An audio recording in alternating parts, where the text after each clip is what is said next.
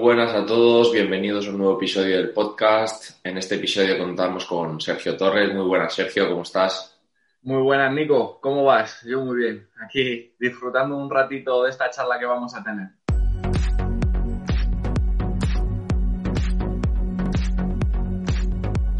Muchas gracias por aceptar nuestra invitación.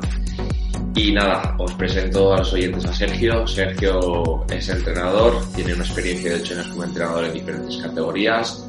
Además, es un apasionado del fútbol totalmente. Por esta razón, se ha formado muchísimo, es docente y ponente en diferentes cursos, tanto escuela de entrenadores como diferentes plataformas, todas ellas relacionadas con contenidos con, con el mundo del fútbol.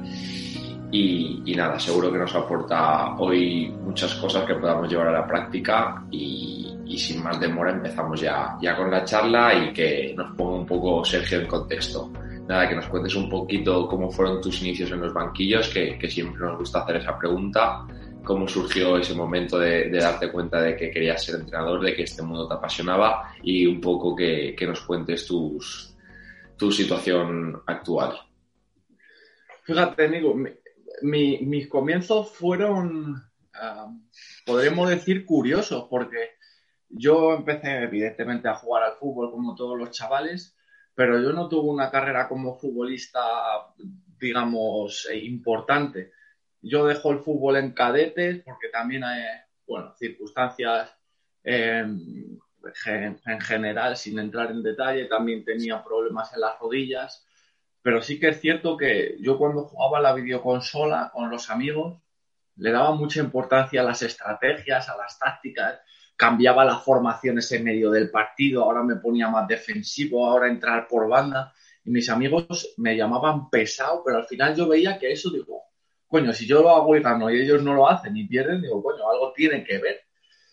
Entonces, bueno, pues sí que, bueno, voy creciendo, me alejo un, un poco del, del mundo del fútbol y ya con 18 años o así, que vuelvo a, la etapa aficionado, em, veo que, mi cabeza ha cambiado. Ya me interesa más hablar con el entrenador que hablar con mis compañeros. Ya cuando jugaba me interesaba más si el rival estaba con línea de 5 o con línea de 4 y yo dije, yo ya me parece que esto ha tocado fondo.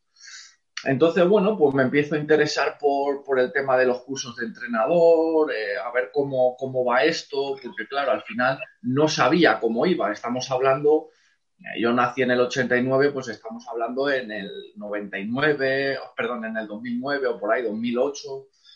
Entonces, claro, este boom del mundo de entrenador no, era, no estaba tan en auge como ahora. Entonces, bueno, empiezo a informarme tal y con 21 o 22 años ya me saco el nivel 1 y toco la puerta de, la Escuela Deportiva Moratalaz, que siempre estaré agradecido a Guti y a Alex, que fue con el primer entrenador que empecé. Y nada, eh, tuve una reunión con Guti, le gustó la manera de pensar y justo me dijo, pues mira, estamos necesitando un segundo entrenador para el infantil C con Alex. Me reúno con Alex, eh, de esto que tienes química, que, que dices, no sé cómo, nos acabamos de conocer y parece que llevamos toda la vida juntos. Y nada, empecé ahí y pues ya son ocho, sí, ocho años o, nueve entrenando todos los años, pues desde pre-benjamín hasta fútbol aficionado. La única categoría que no he entrenado y es una espinita que por ahora tengo y no sé si podré sacármela, que no he entrenado en benjamines, que es una etapa que me hubiese gustado mucho entrenar. Bueno, seguro que tienes tiempo. Ahora estás ahí dedicado 100% al fútbol amateur, que ahora nos cuentes un poco tu, contexto actual. Pero bueno, de aquí a unos años, cuando ya digas, bueno, hasta aquí ya, ahora quiero bajar un poco más, quiero relajar un poquito más, quiero disfrutar un pelín más, que se disfruta igualmente, pero bueno, con los más pequeños es otro, otro mundo, más de diversión, más de, de, disfrutar con ellos y, el día a día, pues seguro que puedes decir de, de coger el Benjamín y disfrutar de, de los pequeños. Total, totalmente. Al final, cuando yo entrenaba pre-Benjamín, me acuerdo que yo salía de trabajar, que has discutido con un compañero, con el jefe o no sé qué, o con tu novia o con tus padres, y llegabas allí es que era como eh, los niños correteando, te daban abrazos, te daban besos. Yo decía, madre mía, es que es otro mundo diferente, otro mundo diferente. Ahí los problemas se te van, los tienes que dejar de la línea para afuera y entrar limpio. Es eh, lo que dices tú, es jugar, es jugar, no, no tiene otra palabra. Ahora lo que acabas de decir es clave. Eso es clave para todos, sobre todo los que estén con los más pequeños. Si has tenido un mal día, olvidarte. Si tienes una mala semana, olvidarte y centrarte en ellos, disfrutar con ellos, apoyarles en todo y que ellos se lo pasen bien, porque ese es el, foco y, el objetivo que tenemos que, tener. Crearles a ellos un buen ambiente y que, disfruten y que creen ese lazo fuerte y bueno con, el deporte y en este caso con, el fútbol. ¿Y actualmente dónde, dónde estás, Sergio? Eh, estoy en, Ursaria. Año pasado salí de División de Honor del Getafe. Bueno, al final por temas laborales y tal no renové allí. Y cuando, bueno, salieron cosas en verano y tal, pero no, no me llenaban, ya sea por, pues por tema económico o por condiciones, etcétera. Y cuando ya pensaba que, que este año me iba a quedar en blanco, entre comillas, porque en blanco nunca te quedas, eh, cuando pensaba que ya no iba a entrenar, que iba a ser un año más formativo, más de ver fútbol, etcétera, bueno, pues me llama José, que es el mister de, Ursaria, me propone estar con ellos este año en tercera, que le han hablado muy bien de mí, eh, que tiene buenas referencias, etcétera, y que bueno, que sí, sí estaría dispuesto a estar allí lo valoro con mi novia porque, claro, al final ya nos habíamos hecho la idea de que íbamos a tener tiempo entre semana y el fin de semana y ahora resulta que no. Y nada, bueno, consideramos que es una buena opción y nada, nos subimos en el barco, eh, tercera RFEF, un equipo recién ascendido, un proyecto ambicioso y pues ahí estamos. Eh, en, un, en un ratito competiremos la jornada 6. Muy bien, pues a disfrutarlo y, suerte, que seguro que, va la, matinal del domingo fenomenal. Sí, sí, ojalá. fenomenal. Ahora que nos has puesto ya un poquito en contexto, sabiendo de que tienes muchísima formación, concursos de entrenadores, además has sido docente, ponente en muchas plataformas como os comentaba y demás, entiendes mucho la lógica interna del juego, te gusta mucho analizarlo y, demás. Vamos a, enfocar la, la entrevista por ahí y, así nuestros oyentes también ocupan un poquito de ese área que creo que también es importante porque al final mucha gente le, gusta ahí mm, desgranar mucho el juego, el juego y, creo que contigo podemos hoy hacer eso. ¿Vale? Entonces, cuéntanos un poquito eh, qué piensas tú, cómo ves tú la, lógica interna del juego, ¿Qué para ti, cuál es la lógica del fútbol.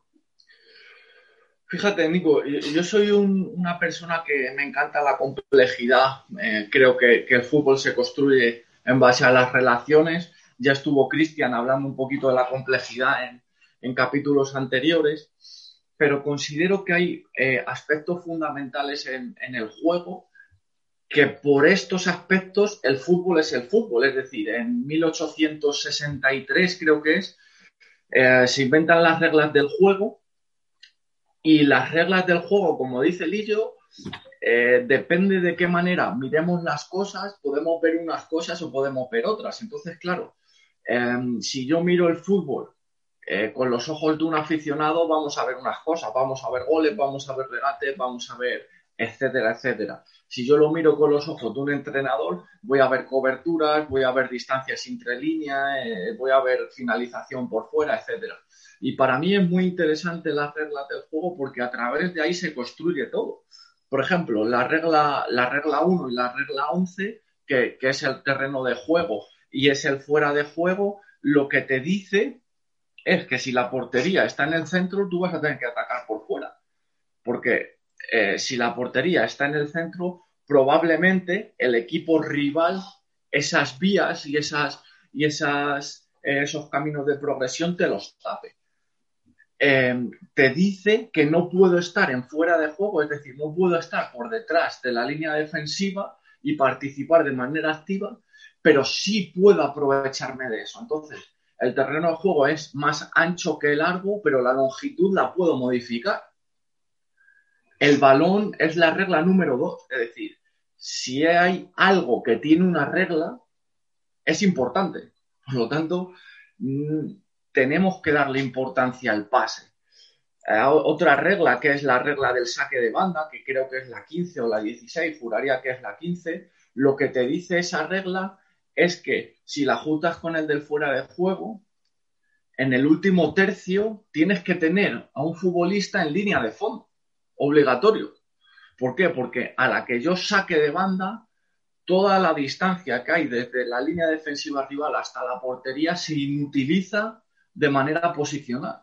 Es decir, yo tengo que tener un futbolista en línea de fondo para que le siga un central y un lateral o quien sea y poder utilizar todo ese, todo ese terreno de juego.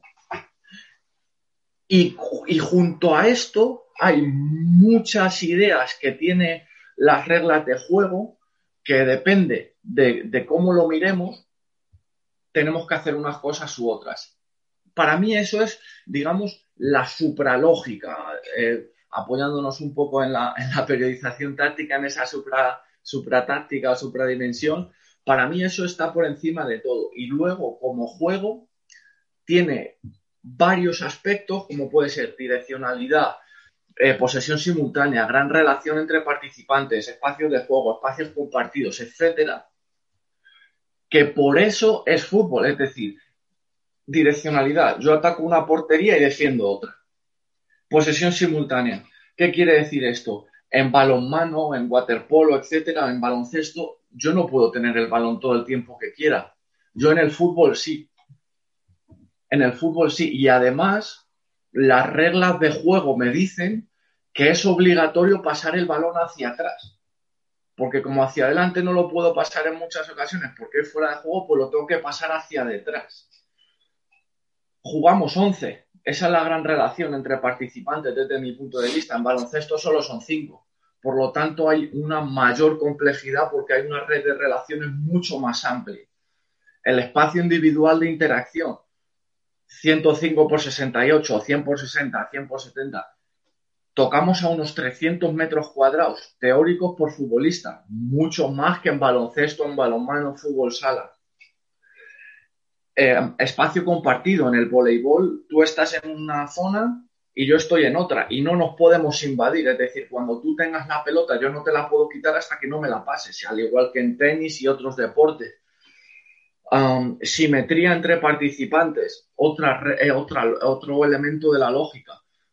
En el fútbol es raro jugar con un futbolista menos o futbolista más, entre comillas raro, pero en waterpolo o balonmano es, es habitual, una exclusión y te vas uno o dos minutos.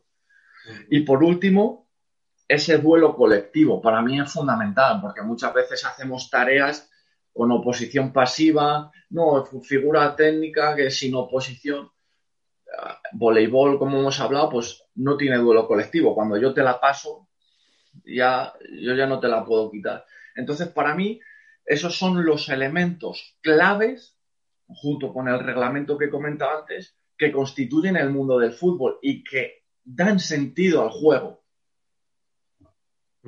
Súper interesante la, forma de ver que tienes de ver el, deporte y sobre todo eso, de que al final es un deporte que tiene unas reglas y al final es lógico organizarse eh, a través de esas reglas porque son las que te dictan cómo, cómo puedes orientar el, el juego y, y, luego, pues, eh, pues, en general, eso, me ha parecido curioso lo, de, lo, del campo porque eso también al final hay una variabilidad enorme porque nosotros ayer jugamos, fuimos a jugar a a Alicante viajamos y jugamos en un campo de 80 por 50. imagínate.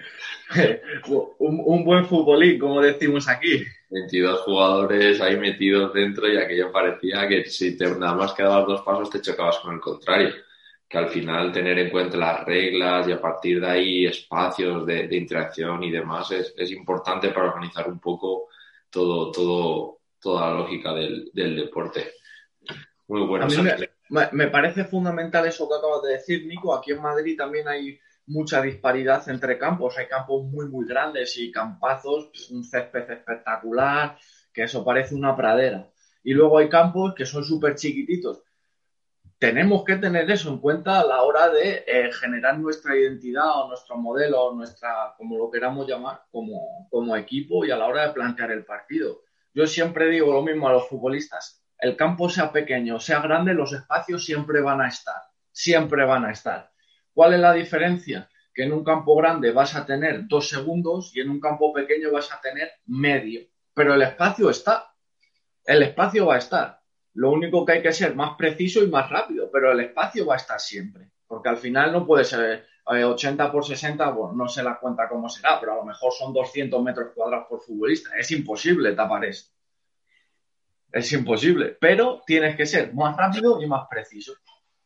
Sí, la capacidad de, adaptarte a, lo que hay y a partir de ahí pues ya está. Totalmente. Vale, fenomenal, Sergio. Y hablando un poco, que también aparte de las reglas has hablado un poco de esas simetrías entre jugadores, el que el fútbol al final es un deporte de colaboración, oposición, 11 contra 11 y, y demás. Al final siempre el partido se empieza con una estructura muy ahí, eh, estática, un 4-4-2, un 4-3-3, un 4-2-3-1. Vale, pero a partir de ahí, a partir de que rueda el balón, se van generando esas estructuras dinámicas, ¿no? Entonces, ahí, eso que, cómo podemos estructurar, cómo podemos eh, hacer al jugador, por decirlo de alguna manera, que siempre es el objetivo de lo que se habla, más inteligente y que entienda que el fútbol al final es, es dinámico y, y hay que, que dentro del caos, que siempre va a haber caos, tener un orden. Pues es, complejo y cómo, cómo lo podemos... Eh, enseñar al futbolista, más que enseñar, cómo podemos em, proponerles contextos que, de aprendizaje que, sean interesantes para ellos. Para mí es entrenando, jugando y jugando con diferentes estructuras.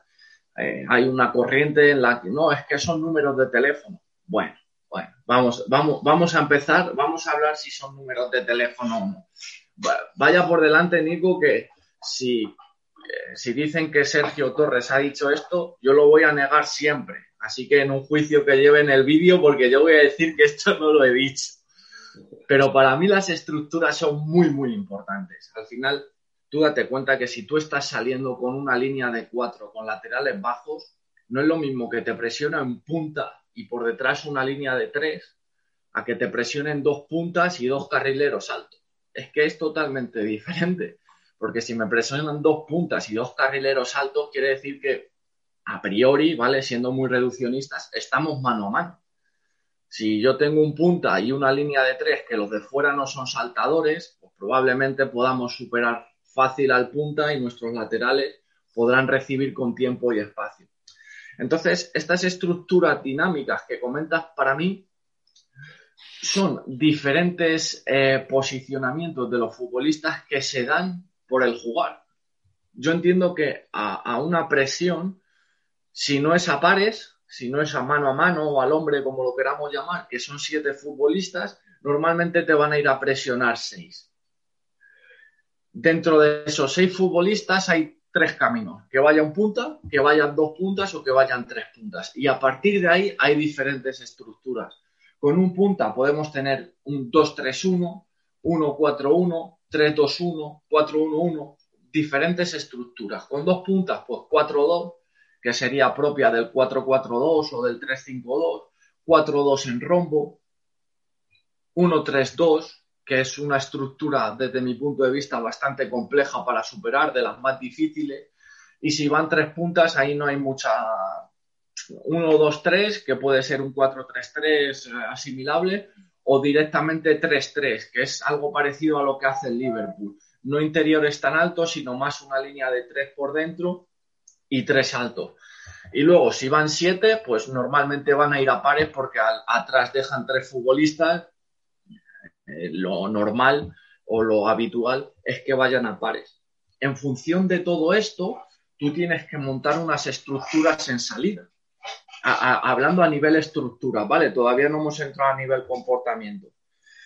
Por ejemplo, si a mí me presionan 2-3-1, yo puedo montar eh, una estructura 3-2-2, por ejemplo, o 3-3-1, como nosotros queramos. Eso ya cada uno, em, que en función de sus futbolistas, monte las estructuras que quiera. ¿Por qué? Porque en función de nuestras estructuras en función de los comportamientos del rival, en función de un montón de cosas, se va a formar una situación determinada para mí, que es lo importante en última línea. Entonces, tú tienes que identificar si en última línea eres más uno, que es decir, que el rival tiene uno más, por lo tanto yo tengo dos más en salida, o si soy más dos, es decir, el rival tiene dos más, por ejemplo, con dos puntas estoy fijando a su línea de cuatro y yo tengo tres más en salida, portero y dos jugadores. Me explico. El rival me presiona con seis, dos, tres, uno y me fija con una línea de cuatro. Su última línea, o su primera línea, última para nosotros, es una línea de cuatro. Yo les presiono con tres puntas, perdón, yo les fijo con tres puntas, por lo tanto, yo tengo mi línea de cuatro y tres centrocampistas para jugar. Somos siete contra seis ellos más nuestro portero. Es decir, somos ocho para seis. Somos más dos. Pues ahí, en función de lo que quiera el entrenador, pues o jugamos o no jugamos. Pero hay que ser conscientes de que somos más dos. Si somos capaces de fijar con dos puntas a su línea de cuatro, pues somos más tres. Es decir, es más fácil jugar. Eso en función de las estructuras.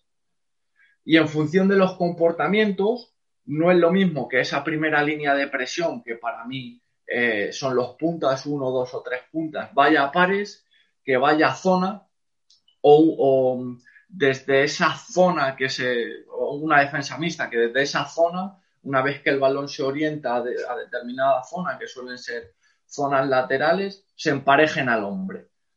Esto para mí constituye la base de la salida de balón, las estructuras. Sumado a esto, evidentemente ya empiezan los espacios de, juego dinámicos, empiezan, no empiezan, vamos, es base también, pero las capacidades de nuestros futbolistas y las capacidades del rival. Fíjate, Nico, hablaba con, con Andrés, eh, que está entrenando ahora en Orense, Andrés García, que por cierto ayer ganó 2-1 de penalti en el 95. Sí, sí, sí, ese es el bueno. Hablaba con él que muchas veces entendemos que es una buena salida de balón porque se sale, pero luego dentro de la salida de balón hay eh, medios tácticos que si yo te los pregunto por separado dirías, no, no, no. Por ejemplo, yo te digo, ¿te gustaría que tu central se tirase una pared con tu portero en el área? No, no, no, ni de coña. Ya, pero es que esa pared que se ha tirado tu central con el portero en el área ha permitido que el central sea un hombre libre y ya salir en conducción y empezar a generar oportunidades. Y además, eso ha generado una ocasión de gol y tú lo subes a Twitter y pones, ¡Wow! Una salida de balón espectacular. Y digo, sí, claro, es espectacular, pero analiza de dónde viene. Es que tu central se ha jugado un recorte en su área. Le ha salido bien y por eso ha pasado a ser hombre libre. Entonces, tenemos que discernir qué es bueno y qué es malo. Para mí no hay nada bueno ni nada malo en el fútbol, porque al final, ¿qué, es bueno? Es que al final algo malo se convierte en algo bueno. Es decir, un despeje, no, joder, vaya despeje, no sé qué. Ya, pues es que ha ganado la espalda y el central contrario ha tenido que hacer un despeje forzado y vas a tener un saque de banda en último tercio. Es pues muy mejor es muy subjetivo porque muchas veces pasa y nos pasa a todos, como mejor le viene el balón al central, al lateral, al medio centro, quien quieras, y a lo mejor está solo y le mete una hostia.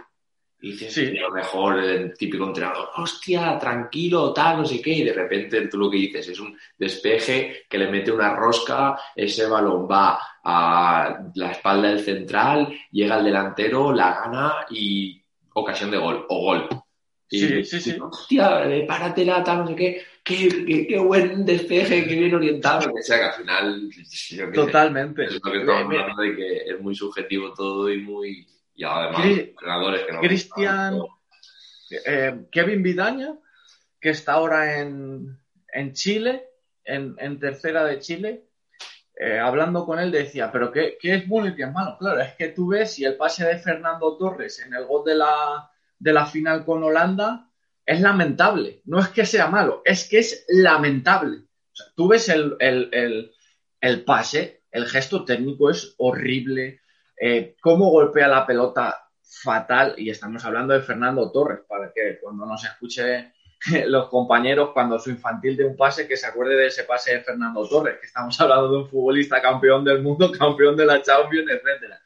Pues es un gesto técnico que, no es bueno, pero es que, que, ese pase sea tan malo permitió que el balón le quedase a Zex en unas condiciones espectaculares para que le metiese un pase a Iniesta, quizás si el pase de Torres llega a ser mucho mejor, el despeje del central holandés hubiese sido más natural y a lo mejor pone el balón en la luz. Entonces, claro, ¿qué es malo y qué es bueno? Es, que es una línea que en el fútbol hay tanta incertidumbre y, es tan complejo que yo no me atrevería a decir esto es malo y esto es bueno. al final el fútbol es, es eso, es errores, aciertos, muchos más errores que aciertos, muy caótico todo y lo que tú comentas, a lo mejor un mal pase o una mala decisión o lo que sea, te puede salir una buena jugada para tu equipo o a lo mejor de a lo mejor una buena intención de querer filtrar un buen pase que era bueno eh, la erras en la ejecución técnica y te montan una transición y te acaban metiendo gol, pero la idea no era mala, entonces la línea esa que tú dices que, que, marcas es, es muy fina y, al final es los jugadores darles autonomía, que jueguen ellos y, esas situaciones y sobre todo errores técnicos pues pueden haber a causa de, del cansancio, de pues a lo mejor pensar más rápido y ejecutar más lento, ahí ya nos metemos en totalmente. en muchos aspectos. Pero me parece me parece fenomenal, sobre todo me quedo con la idea de, de, todo lo que has comentado, de también tener los entrenadores la capacidad de analizar en tiempo real, porque muchas veces tú puedes preparar durante la semana si estamos en un contexto más alto, que le puedes dar un poco más de importancia al rival y demás, y decir, vale, pues este equipo es de este estilo, va a hacer esto tal cual, y a lo mejor llega el fin de semana, el día de competición, y no te hace eso. Entonces tú tienes que tener la capacidad de decir, ostras, está pasando esto, vamos a intentar hacer esto, lo otro, sobre todo entender un poco todo lo que has comentado a la hora de salida de balón y saber cómo gestionar esas, esas, esas posibles acciones y demás, me parece súper interesante y sobre todo que el jugador sea autónomo y que también lo pueda ver por él mismo, que sea inteligente y decir, hostia, pues estoy jugando de seis y estamos intentando sacar el balón o lo que sea y me pasa esto. Y, que sea autónomo y que, que puedan ellos intentar eh, sacar la, solución y, y, poder cambiar ese, ese momento. Totalmente de acuerdo, Nico. Y has dicho una cosa que me ha resonado. Dices que como entrenadores tengamos la capacidad de, analizar a tiempo real. Me parece fundamental que como entrenadores tengamos esa capacidad. Es clave. O sea, al final, eh, tú planteas una cosa, pero claro, tú piensas que el rival va a hacer siempre lo mismo y que el rival no tiene tus vídeos y que el rival no te ve, que el rival está tomándose una cerveza todas las tardes y que, a ti no te estudia porque tú eres mejor que nadie. Evidentemente el rival te va a estudiar. Y si tú sales de tal manera, el rival te va a jugar de esta otra y te va a proponer que él salga de tal más largo porque tú sufres ahí, no sé qué. Eh, eso pasa, eso pasa y cada partido yo creo que, pasa por diferentes fases. De ahora estoy más sometido porque el rival ha hecho esta modificación o porque determinada zona del campo el rival se está imponiendo. Entonces es importante que como entrenadores detectemos eso. Y adicionalmente a todo eso, yo tengo una frase que me gusta mucho y te la repito cuando decimos, joder, un entrenador, ¿no? Te he dicho mil veces que salgamos por fuera y yo como futbolista pienso y digo, claro, me lo has dicho mil veces, pero es que solo lo hemos entrenado una. Si lo hubiésemos entrenado mil y me lo dices una, probablemente me salga. Entonces lo enlazo con la necesidad de que las tareas de entrenamiento sean ricas, es decir, que tengan, eh, que, tengan transferencia en el juego. Hay muchas veces que está bien, todo vale, hay veces que jugar por jugar está bien, por supuesto, es más, es debe ser la base. Pero en ese jugar con jugar, en ese jugar por jugar, vamos a constreñir las tareas. Que nuestros futbolistas cuando lleguen al partido que hayan vivenciado a salir con dos, con tres, contra una estructura de un punta de dos, que me aprieten a pares, que sea zonal. ¿Por qué? Porque muchas veces durante el partido se van a dar cuenta antes ellos que nosotros. Si están acostumbrados a vivenciar eso, desde que tú lo ves, lo procesas, etcétera, tarda un rato. Si ellos lo están viviendo, lo están sintiendo, en el momento dicen, hostia, ya no tengo pase por fuera, ahora voy a tener que salir por dentro, voy a tener que girar la estructura rival. Y a lo mejor tú todavía no te has dado cuenta que ese jugador no da pase fuera porque no puede. Y el, pero el futbolista ya lo ha sentido dos veces y ya lo tiene interiorizado. Entonces es fundamental esas tareas de entrenamiento que, que expongamos al futbolista a contextos de aprendizaje. Para mí es fundamental. Sí, a ver, yo creo que al final todos los entrenadores tenemos, nos gusta hacer X tareas, tenemos como nuestras tareas estrellas, ¿no? Y está bien tener una tarea estrella que a lo mejor al final el, futbolista esté ahí un poco en su zona de confort, pero lo que tú dices, meterle esa variabilidad, meterle diferentes contextos, dices, vale, pues vamos a hacer la conservación tal, o vamos a hacer el partido tal, pero hoy vamos a meter esto o lo otro y tal, y que, que vivencien diferentes contextos diferentes momentos que les puedan, pues, a ellos evolucionar y, tener más, riqueza. esa variabilidad, perdona Nico, de la que tú hablas, por ejemplo, a mí me encanta hacer partidos cortos, un poquito más grandes que doble área, partidos cortos le llamo yo.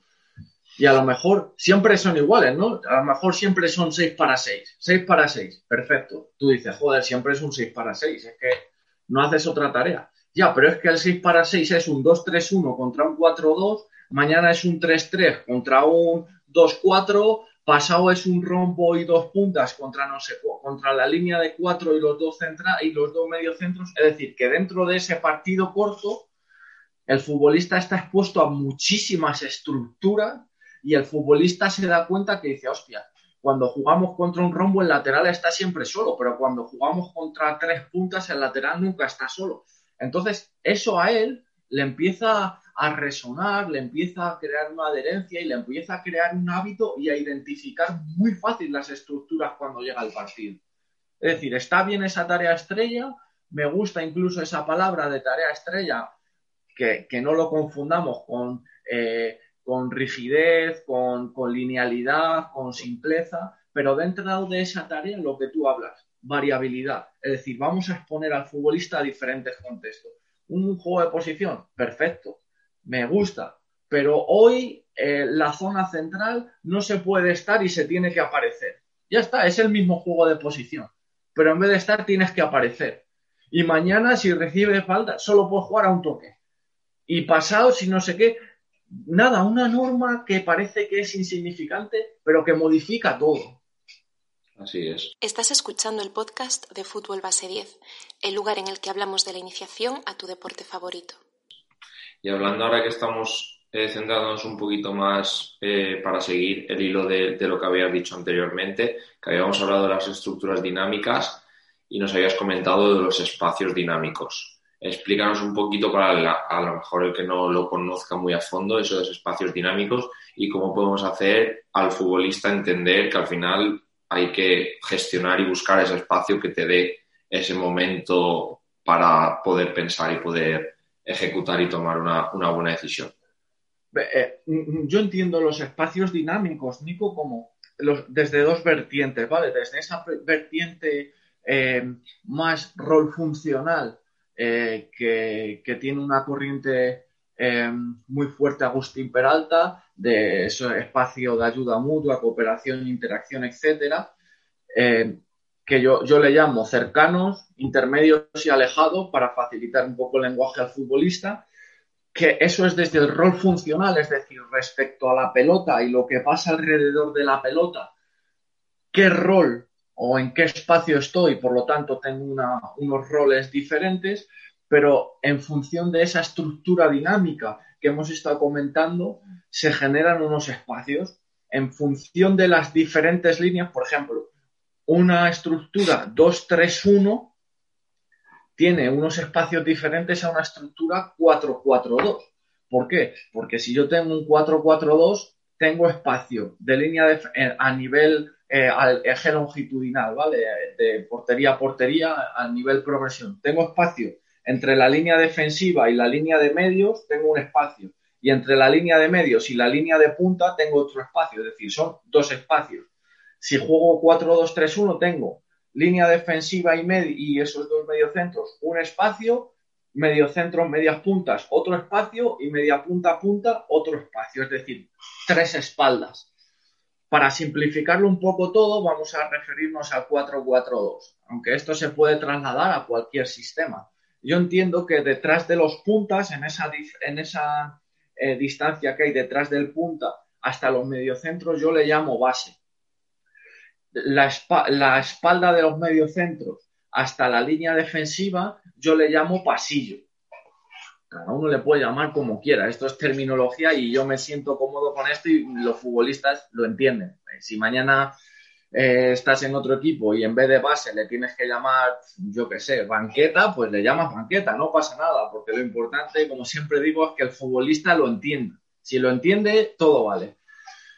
Y en función de la anchura de esa estructura, por ejemplo, el 4-4-2 vamos a suponer que tiene los carriles laterales libres porque nos está tapando la vía de progresión central, pues ahí se forman unos carriles laterales que yo les le llamo espacio lateral y por delante de los puntas está el espacio de iniciación. ¿Qué pasa con esto? Que en función de tu rol funcional respecto a balón, ya seas intermedio, eh, alejado o, cercano, y en función del espacio en el que tú estés, habrá unos comportamientos preferenciales. Ojo, digo preferenciales no quiere decir que sean esos. Son comportamientos preferenciales y en función de la altura del bloque, si tú tienes un bloque bajo, estás atacando un bloque bajo, pues tu espacio de iniciación va a ser muy alto, va a ser gigante, porque al final es todo tu campo prácticamente. Pero ¿qué pasa? La base se te reduce, el pasillo se te reduce, pero probablemente los carriles laterales se te amplíen.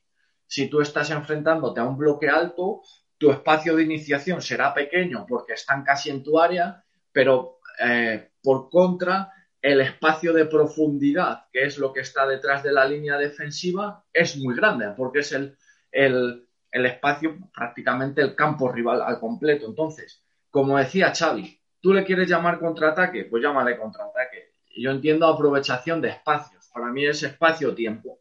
Y concuerdo mucho con, con, esa, con esa afirmación de Xavi. Yo entiendo el fútbol como esa ocupación de, de espacios y en función de los espacios en los que tú estés, eh, eh, empiezan a aparecer esos roles funcionales que el futbolista tiene que identificar para que nuestro ataque. Explícalo, Sergio, los roles. Mira, nosotros cuando tenemos pelota eh, podemos ser poseedor o no poseedor. Ahí no, no, no, hay, no hay más, es decir. No hay más historia. Eh, exactamente. Si yo tengo el, si el, si el balón lo tiene mi equipo, puedo tener el balón. Siendo futbolista, no lo puedo tener. Siendo poseedor, tu rol funcional es de poseedor, es decir, tienes la pelota, por lo tanto, entre comillas, tienes el poder y tienes la decisión. Dentro de ese poseedor habrá comportamientos como fijación en parado, fijación en conducción, regatear, tirar, etcétera un montón de comportamientos. Pero centrándonos un poco en ese momento sin balón, perdón, en, ese jugador sin balón, para hilarlo y entenderlo mucho mejor en los espacios dinámicos, tú puedes ser fijador.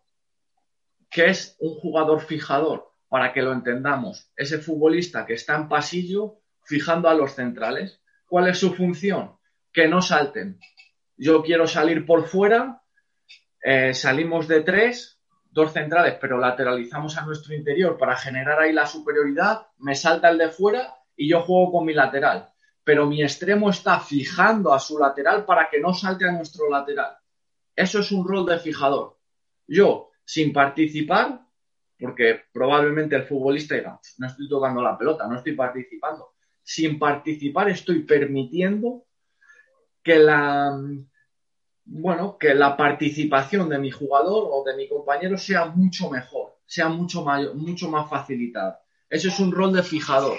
¿Cuál hay eh, otro rol? Movilizador.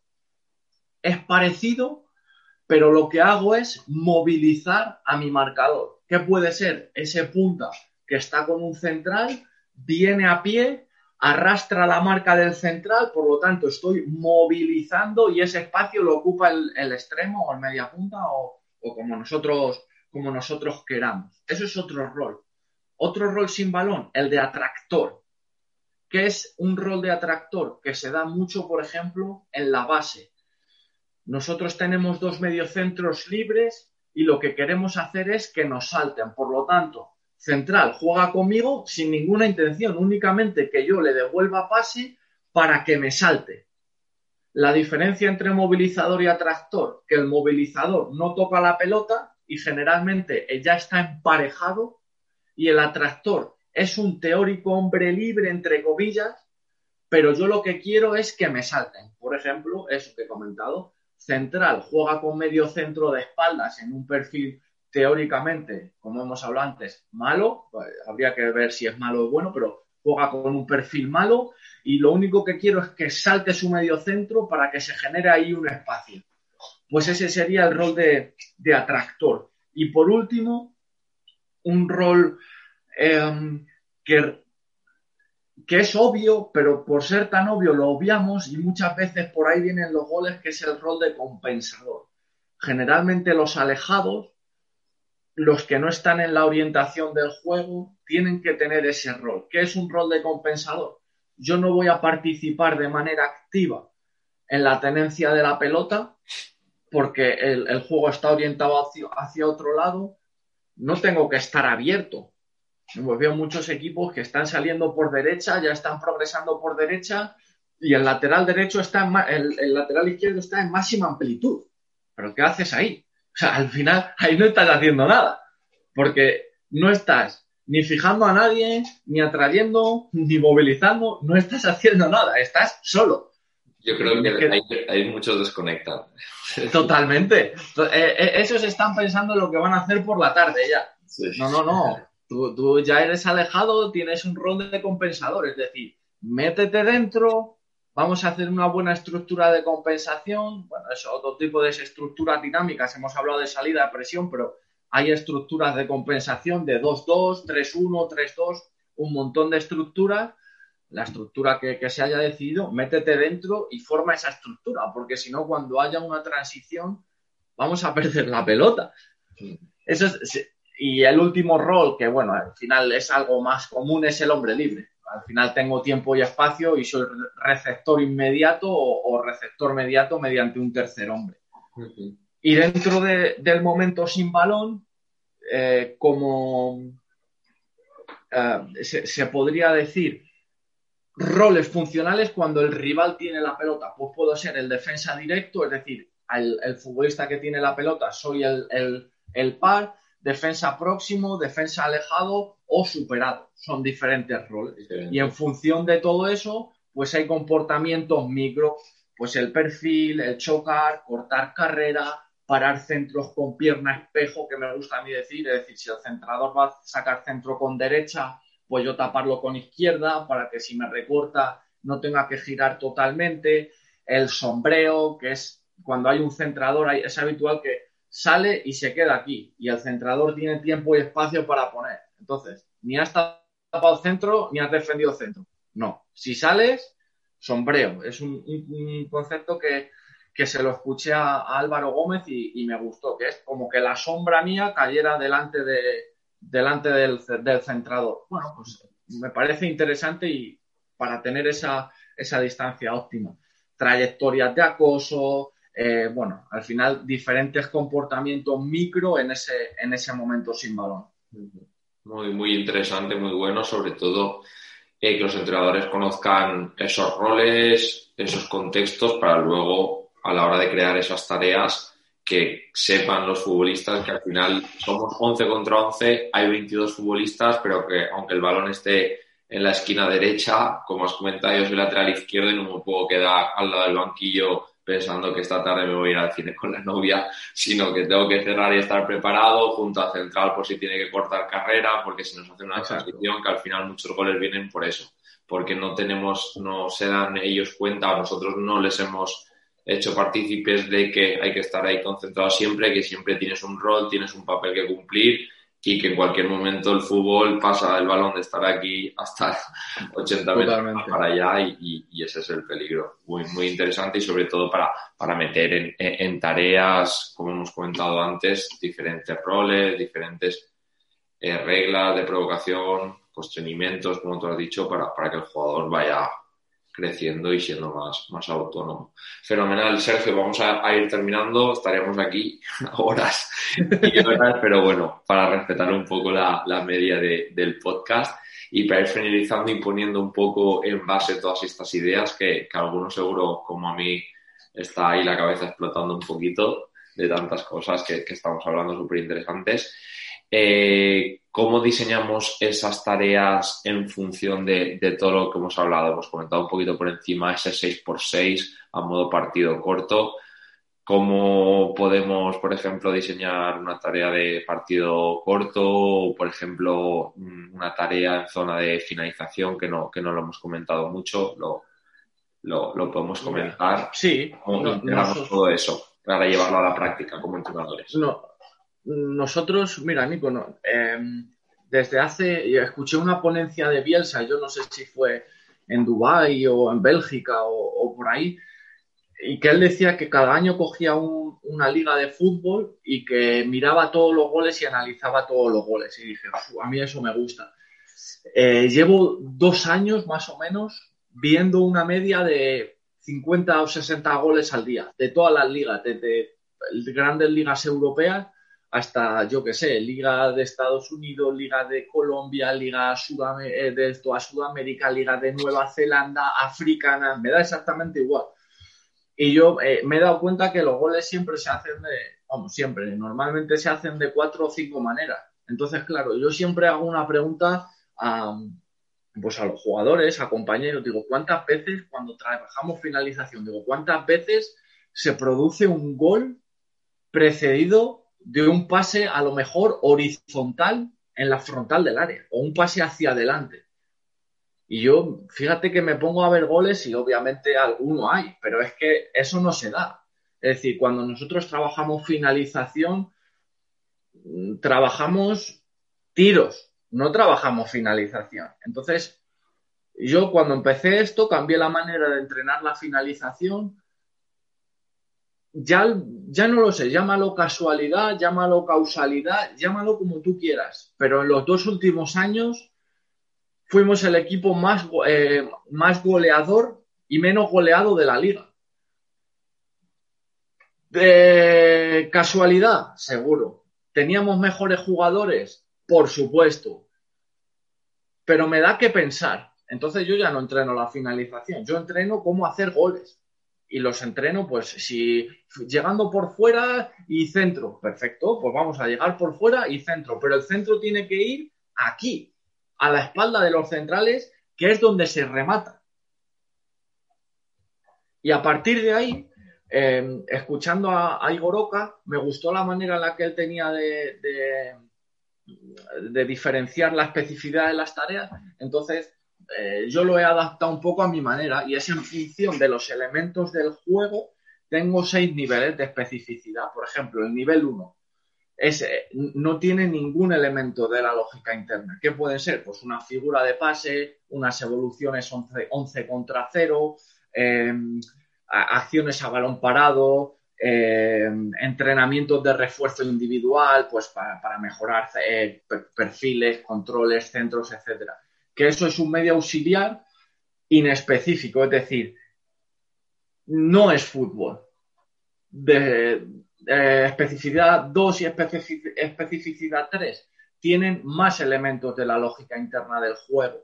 Eh, en ese caso ya entra la direccionalidad, ya entra el espacio compartido, en algunos tiene una posesión simultánea del juego, especificidad 2 que pueden ser juegos de posición, rondos específicos, rondos inespecíficos, mantenimientos, conservaciones, juegos de posesión, como lo queramos llamar, que tienen elementos de, fútbol, pero que a menudo no tienen direccionalidad. Por lo tanto, hay muchos comportamientos importantes en el fútbol. De hecho, uno de los mayores motivos por los que se hacen goles es en transiciones y defender al rival en vez de a espacio, pues eso no lo tienes.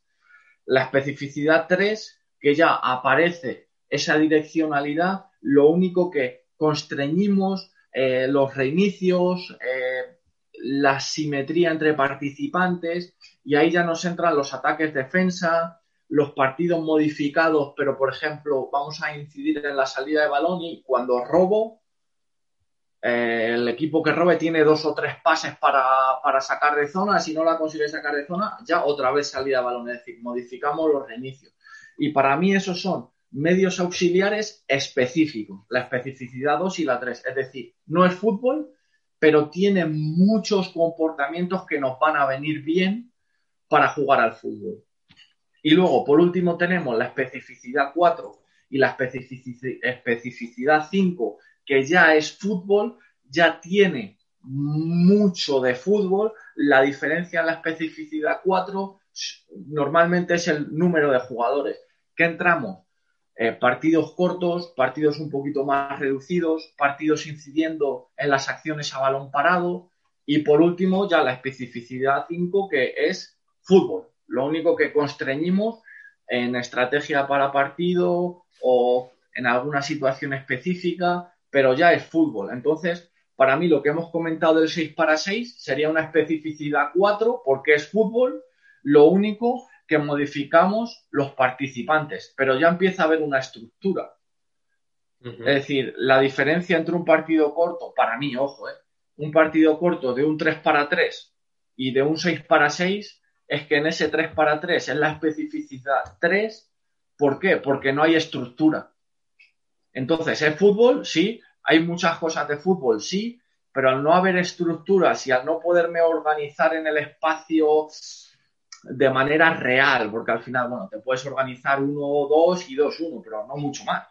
Entonces, para mí pierde un poquito de esencia. Sin embargo, ya un 6 para 6 o incluso un 5 para 5, si a lo mejor un 4 para 4 habría que ver, ya te puedes organizar en el espacio. Y esa sería la manera que yo tengo de organizar las tareas. Entonces, ¿qué me permite esto? que yo digo, joder, es que mi equipo no es profundo. Entonces yo cojo el último mes y hago, digo, claro, es que todas las tareas que hemos hecho son de especificidad 2, jueguitos de posición, juego no sé qué. Claro, pues es que no hay dirección, no puede ser profundo nunca, porque no tengo que atacar nada.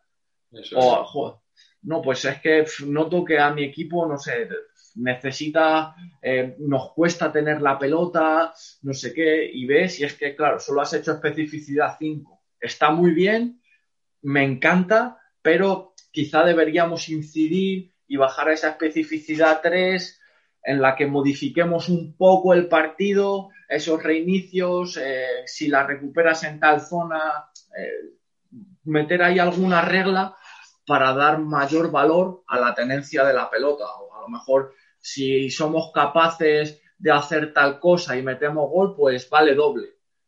Si somos capaces de dar 10 pases antes de meter gol, vale doble.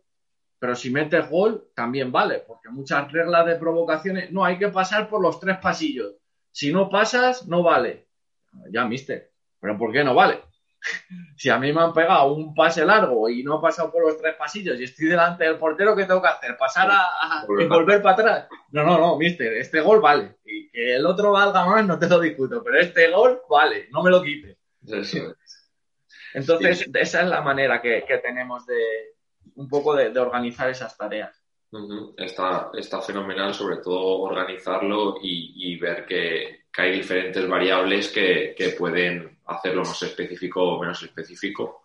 Relacionado con eso, eh, Ismael Camonforte, para los preparadores físicos y demás, tiene un artículo de las situaciones, de las eh, situaciones simuladas preferenciales, no sé, no sé si se, decía así, igual, igual me estoy e, equivocando, y tiene ahí las variables de, que, que, tú, que tú comentas. Por ejemplo, el número de participantes, la inclusión o no de porteros, el número de equipos, el espacio, los subespacios, si es polarizado, es decir, si tiene direccionalidad o no, las formas que, le ponemos al espacio y, todo eso que, ayuda al final un poco a, hacer esa, esa báscula y ver lo que, lo que el equipo puede necesitar o, o acentuar. Entonces es, bastante interesante y te ayuda un poco también a ordenar las ideas. Tú, por ejemplo, las tienes muy claras, lo tienes muy ordenado, para lo mejor el que, el que quiera darle una vuelta y indagar un poquito más en el tema, pues le puede servir de ayuda o incluso eh, profesionales como Igor Oca, que al final todo lo que comparten por redes sociales es, es, es puro, puro oro. Yo, yo, lo tengo organizado hoy a, a, día, a día 3 de octubre pero que si esta charla la hacemos el 6 de octubre, probablemente te diga cosas diferentes. Eso está claro, porque al final yo tenía la organización de tareas de una manera diferente, bueno, la he tenido de 200.000 maneras, tenía un listado de tipos de tareas que eso parecía un pergamino. Y al final he visto a Igor y me gustó, pero es que a lo mejor mañana si sacas tú otra división, digo, hostia, esta me gusta. Voy a, voy a empezar con esta. Entonces, sí que es cierto que animo a los compañeros que nos escuchen a que esto es algo que tienen que tener. Es decir, tú no puedes ir al entrenamiento y cada día a ver qué pasa. Es decir, es decir, me voy a explicar, cada día a ver qué pasa. Sí, es decir, sí a esa incertidumbre, pero tú tienes que tener una organización en tus tareas. Es decir, ¿por qué? Pues porque a lo mejor luego tienes problemas que, que revisando los entrenamientos, como he comentado, lo puedes solucionar. No tengo profundidad ya, pero es que no haces tareas con direccionalidad, pues haz más. Entonces, a mí es, eh, algunas veces trabajo con entrenadores y tal, y es una de las tareas que les mando. Tipos de tarea y especificidad. ¿Y cómo la vas a, ordenar? Si por fases de juego, por número de participantes, como tú quieras, me da igual. Como general, dirigida, competitiva, tal, perfecto, como tú quieras, a mí me da igual, pero organízalas y mete en cada una los tipos de tarea para, que lo tengas organizado. Me parece, me parece fundamental. Comparto, comparto la, idea. Genial, Sergio. Y nada, para terminar ya la pregunta que, hacemos siempre, ¿qué aconsejas a los entrenadores que se estén iniciando ahora en el mundo del fútbol, los más jóvenes o los que estén ya haciendo su, su carrera y quieran ahí intentar dedicarse al fútbol y demás, qué consejos básicos, porque nadie somos para, para dar consejos, pero bueno, en base a nuestra, experiencia, que cada uno tiene la suya, que, les podías aportar. buena, buena pregunta, Nico. Em, a los que están empezando, a los que están empezando que no se perviertan. Es decir, a los que están empezando que, sigan el camino puro, que, sean entrenadores de verdad y no sean marionetas, eh, que no sean veletas de hoy gano, mañana pierdo, mañana hago A, pasado V y tal, y que, sean puros, es decir, que no, que no les pervierta el resultado, que esa pasión con la que, con la que probablemente están ahora, que no la pierdan porque mañana eh, pierdan 4-0 porque claro, al final yo siempre digo lo mismo, los entrenadores no pierden el equipo, pierde, he, perdido, no, no, escucha, ha perdido el equipo, no, no tú, he ganado, no, no, ha ganado el equipo, no tú. Entonces, cuando pierdan 4-0, que no le den importancia porque han perdido contra el Villabonillo de abajo, que sigan con esa pasión, que trabajen cada día y que no pierdan nunca la ilusión de progresar. Esa yo creo que que sería interesante para los que están, para los que están empezando. Aparte de formarse en todo lo que se pueda, cualquier curso de formación que puedan, cualquier libro, leer, eh, hablar con, compañeros, lo que sea. Y yo un, un, error que tuve al principio es que me daba vergüenza hablar con compañeros, que me explicasen las cosas. Era como decir, joder, es que me da vergüenza mostrar mi debilidad. No, no, no, pues ahora pienso y digo, soy gilipollas porque he perdido un montón de oportunidades de gente buena. Y ahora no tengo, vamos, pena ninguna. Si me tienes que explicar con un papel y boli, papel y boli. Entonces, que, no tengan vergüenza por eso y a los que ya la carrera va más avanzada, pues al final mm, un poco lo mismo, que, que sean ellos mismos, que... Mira, lo que dijo Pacheta, eh, creo que ha sido esta semana, ¿no? Eh, si cambio, en rueda de prensa, si cambio me va, y perdemos, me vais a decir que por qué he cambiado. Y si no cambio y perdemos, me vais a decir que por qué no he cambiado. Entonces, yo siempre digo una cosa, cuando el mister firma, ya hay un día menos para que te echen. Entonces, ya que te van a echar, por lo menos que cuando te echen haya sido por tus ideas y no por las del vecino, ¿no? No, no quiere decir que seas un obtuso y que no estés dispuesto a cambiar, pero que ese cambio sea por ti, por tu staff, por la gente que te rodea y no por prensa, no por dimes y diretes, es que fulanito, tal, no, no. Que sea, que sea por uno mismo.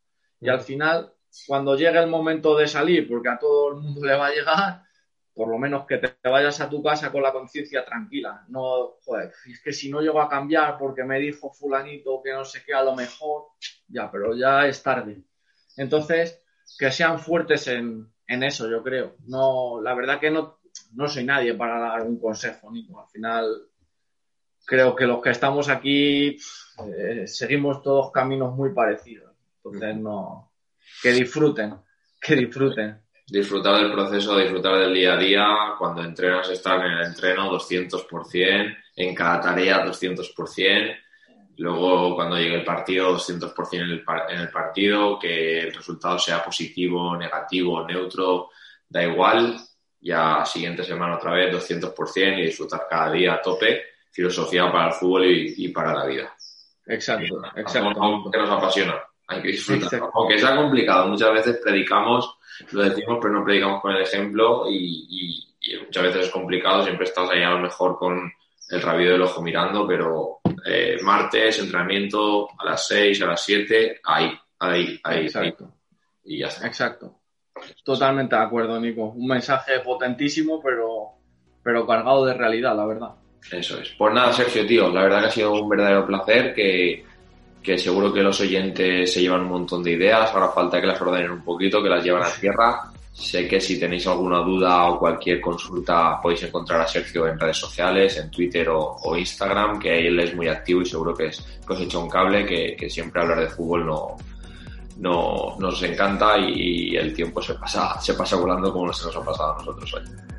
Exactamente, Nico. Si tienen cualquier cosa, que, que me busquen ahí por las redes, que, que seguro que sacamos ahí un rato para echar una charla y nada, que hacia adelante como dices, 45 minutos es una parte, ¿eh?